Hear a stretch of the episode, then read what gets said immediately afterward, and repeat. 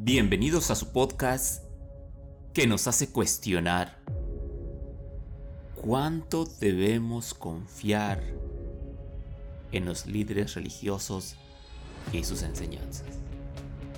Esto es La oveja descarriada.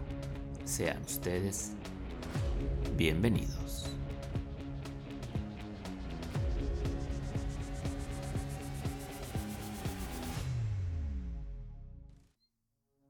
Hola ovejas descarriadas, soy la oveja negra.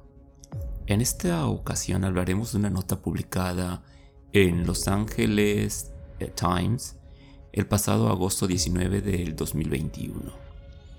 El título de la nota es Pastor ofrece cartas de excepción religiosa para los antivacunas.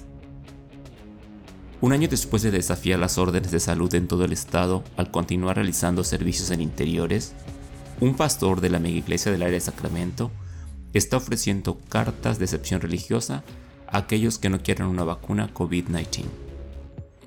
La vacuna plantea una situación moralmente comprometida para muchas personas de fe, dijo Greg Farrington de Destiny Christian Church en una declaración escrita en The Times. Las excepciones religiosas que estamos emitiendo hablan de eso, honran eso y afirman eso.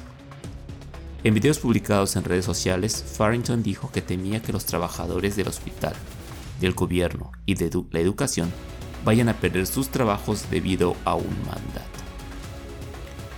Sus publicaciones sobre cartas de excepción religiosa se han visto miles de veces. Destiny Christian atrae a más de 10.000 personas entre sus servicios en línea y su ubicación en Brooklyn. Para el otoño, los educadores de California, los empleados estatales, los trabajadores de salud deben mostrar un comprobante de vacunación o hacerse la prueba del coronavirus con regularidad.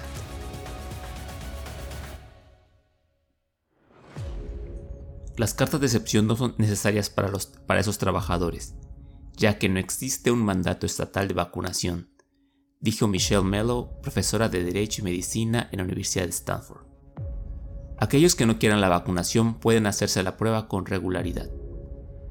Tienes que hacer una de dos cosas para proteger a otras personas del riesgo que les planteas, dijo Melo. Eso no es un mandato. Un mandato es cuando usted, retiene un beneficio importante porque una persona se niega a recibir una vacuna. Farrington dijo que trabajó con el equipo legal de su iglesia para redactar una carta de excepción religiosa. Su portavoz, Tanner DiBella, se negó a compartir una copia de la carta con The Times.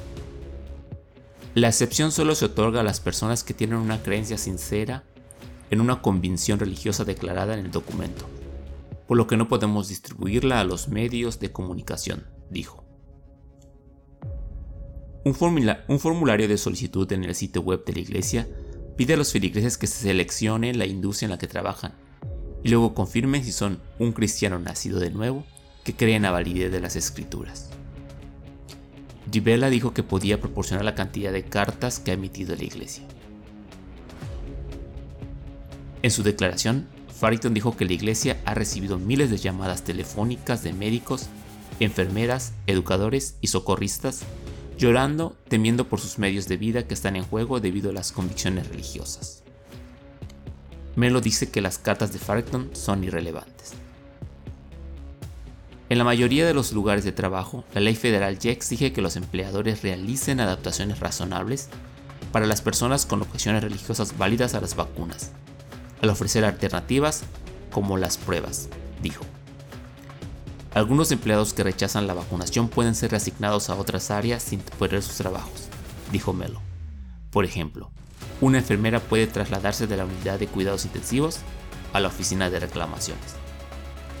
Melo dijo que los tribunales reconocen las excepciones religiosas genuinas y sinceras, pero tienden a ser escépticos acerca de las objeciones personales envueltas en un lenguaje religioso. Si la mayoría de las personas en una iglesia han sido vacunadas contra poliomielitis y las paperas, y solo se están planteando preocupaciones sobre la vacuna del COVID-19, eso va a generar un índice de sospecha sobre su afirmación, dijo Melo. Sin comentarios.